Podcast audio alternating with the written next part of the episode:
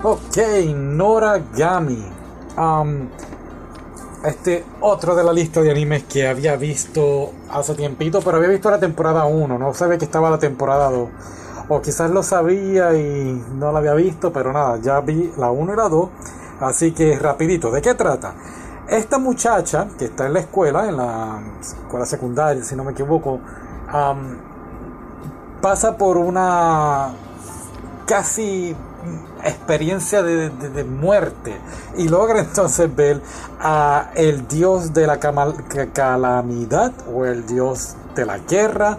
Como que no está muy bien expresado cuál de las dos pero nada lo puede ver y entonces como ella pues le salva la vida a, mientras pasaba por esa eh, experiencia de casi de que casi ella muere pues el, este dios se encariña, podemos decir, con ella.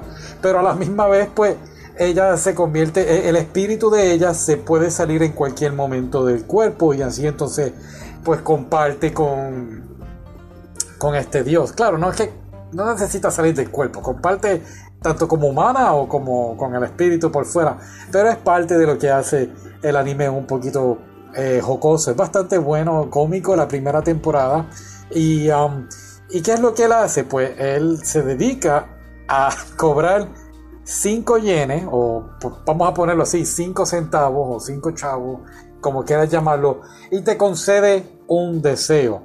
Y la idea es que, quiere reunir dinero para poder hacer un altar para que la gente entonces pues lo alabe y toda la cosa. A, a la misma vez, pues, ¿cómo decirlo? Se dedica él entonces a contratar o, reclutar una, lo que ellos llaman una regalia, que sería como su arma, para entonces pelear con algunos espíritus que están entonces apoderándose de, de la gente, se, aprovechan de ellos y, entonces pues él con su espada, que es, un niño, ¿no? Eh, la espada pues tiene forma de humano, digo, la espada no tiene forma de humano, la espada es un humano, entonces él, cuando llama a la espada, pues se convierte en una espada y así entonces pelea con estos espíritus malévolos que están por ahí. Así que más o menos eso es lo que vemos en la primera temporada. Y es más bien una relación entre, podemos decir, entre padre e hijo, entre la espada y, el dios. Y claro, y la muchacha, así que podemos decir que es una familia, ¿no? Papá, mamá y el hijo. Pero es cómico, es muy, muy bueno. A mí de verdad que, me encantó y tanto. Y el dios mismo, eh, ese personaje se llamaba Yato, también a veces hace pues cosas eh, eh, que podemos decir como si fuera un niño todavía o un adolescente. así que a mí me gustó. Esa fue la primera temporada y es más bien una...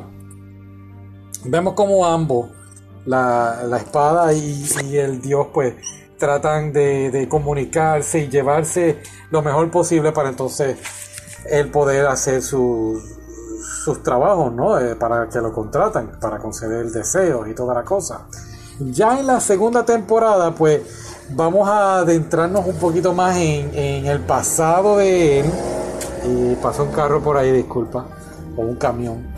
Y, y vemos cómo él entonces pues su pasado le va afectando ahora a su presente. Creo que la primera temporada estuvo muy bien, pero la segunda de verdad que muy fantástica. La música me encantó, es muy pegajosa, eh, contagiosa. No solo eh, la música del opening, sino de la de la cuando se termina cada episodio y de verdad que, es muy buena.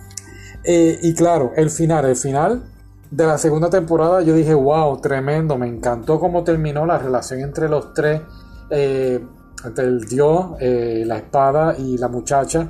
Muy, muy buena. Claro, habían cositas que dejaron pues como que al aire, ¿no? Para, para eso está el manga.